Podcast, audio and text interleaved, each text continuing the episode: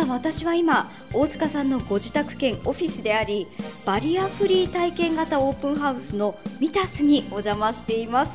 こちらはご自宅をモデルルームとして一般の方にも開放しているということなんですが、はい、大塚さんよく見るとさまざまな工夫がされてますね、はい、私がいるところなんですが玄関側なんですがスロープがありますね、はい、これはですねスロープについては10分の1といって10メーターいって1メーター上がるという、はい、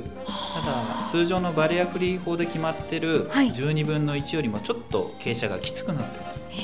これで上がれれば居室の面積を取られなくて済むということと、はい、もちろんスロープの面積が多くなってくればですね建築費も上がってしまうので、はい、これを体験することで、まあ、これで上がれればこれでいいわけなんですね。へえそしてその奥が寝室になるわけですけれども、はい、寝室はどんな工夫がされてますか、はい、寝室の方ではですね、えー、窓があるわけなんですけ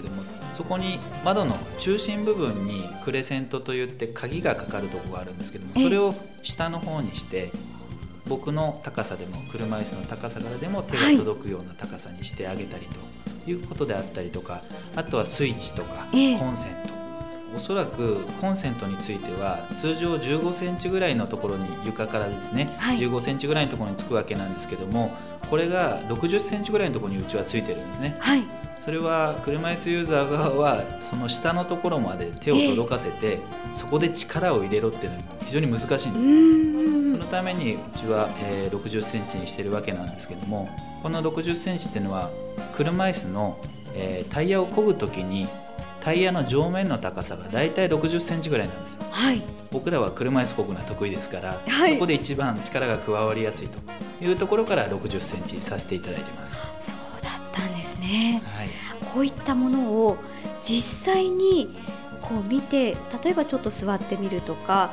試せるっていうのはなかなかないと思うんですね。はい、でまた大塚さん実際にこちらに住んでいらっしゃると。はい、そうですね。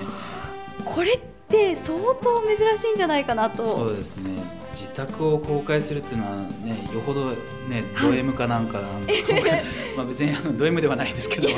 あの通常ハウスメーカーさんのモデルルームに行くと、はい、すごく広くなっててリビングがですね、はい、で本来置いてあるべきものが置いてなかったりとかするから空間が広く見えちゃうんですね、はい、でも僕は生活に必要なもの全部入れてますので、その中で車椅子が動きやすかったりとか、え動線の確認をしていただくことで、うちを基準にしていただきながら足し算引き算していただけるっていうものになると思いますので非常に有効的に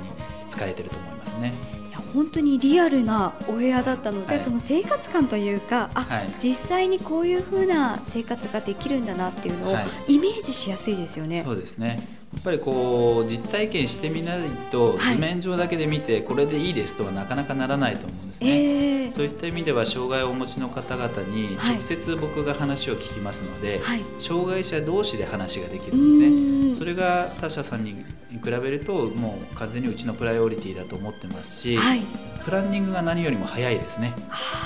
健常者の方が、なかなかその障害をお持ちの方々から言われてるものに対して理解することは結構難しいと思うんですね。ですけども実際におっしゃってることが僕は手に取るように分かりますし、はい、ユーザーさん側はあそれが言いたかったんですとか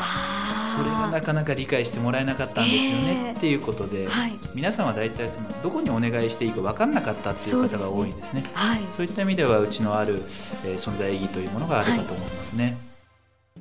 大塚さんはミタスをはじめ不動産を取り扱う株式会社オーリアルの社長でいらっしゃいますがもともと不動産関係のお仕事をされてたんですか？はいそうですね。あの僕は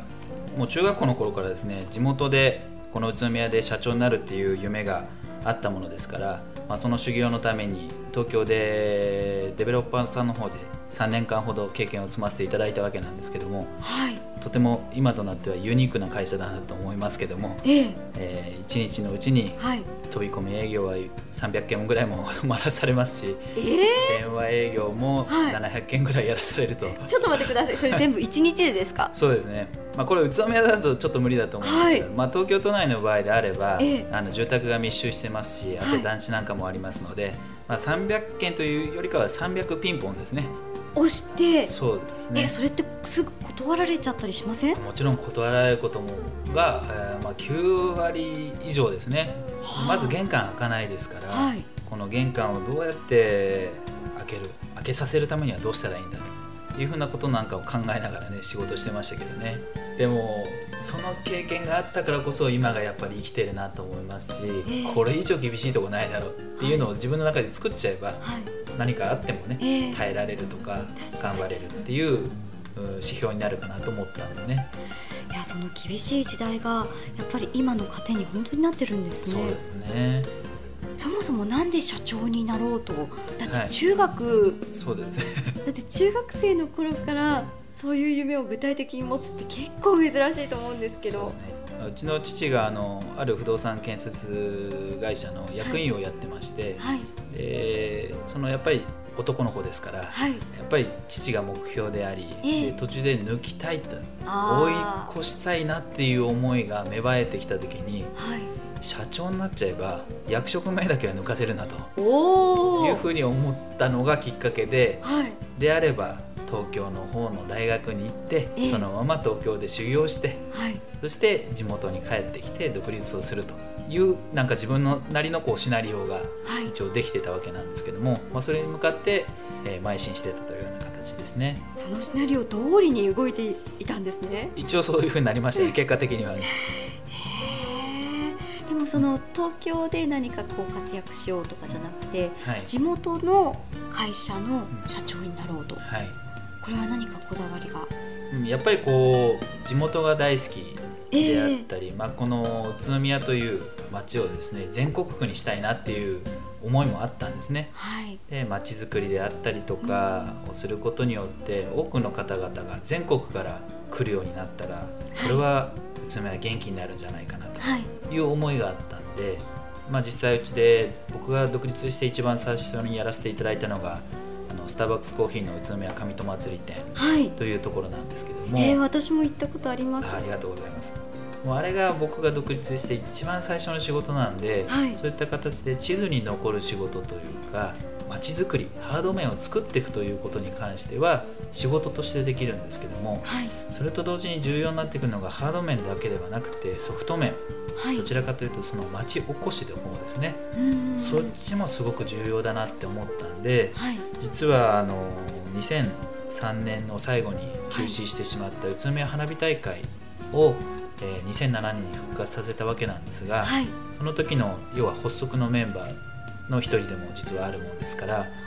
まあ、そういっそたメンバーだったんですね。そうですね。最初はもう本当に8人ぐらいではい。始めたあー花火大会の実行委員会だったんで、ええ。そういったことから町おこしができればなと思って今まさに活動もさせていただいてますんで、それだけでも宇都宮を盛り上げたいっていう思いが強いんだなって感じます、ね、あのやっぱり町づくりと町おこしをね両面でやっぱり推進していかないと町というのは元気になっていかないんじゃないかなますので両面で頑張っていきたいなと思いますね。これからも頑張ってください。応援してます、はいありがとうございます。今日はどうもありがとうございました。ありがとうございました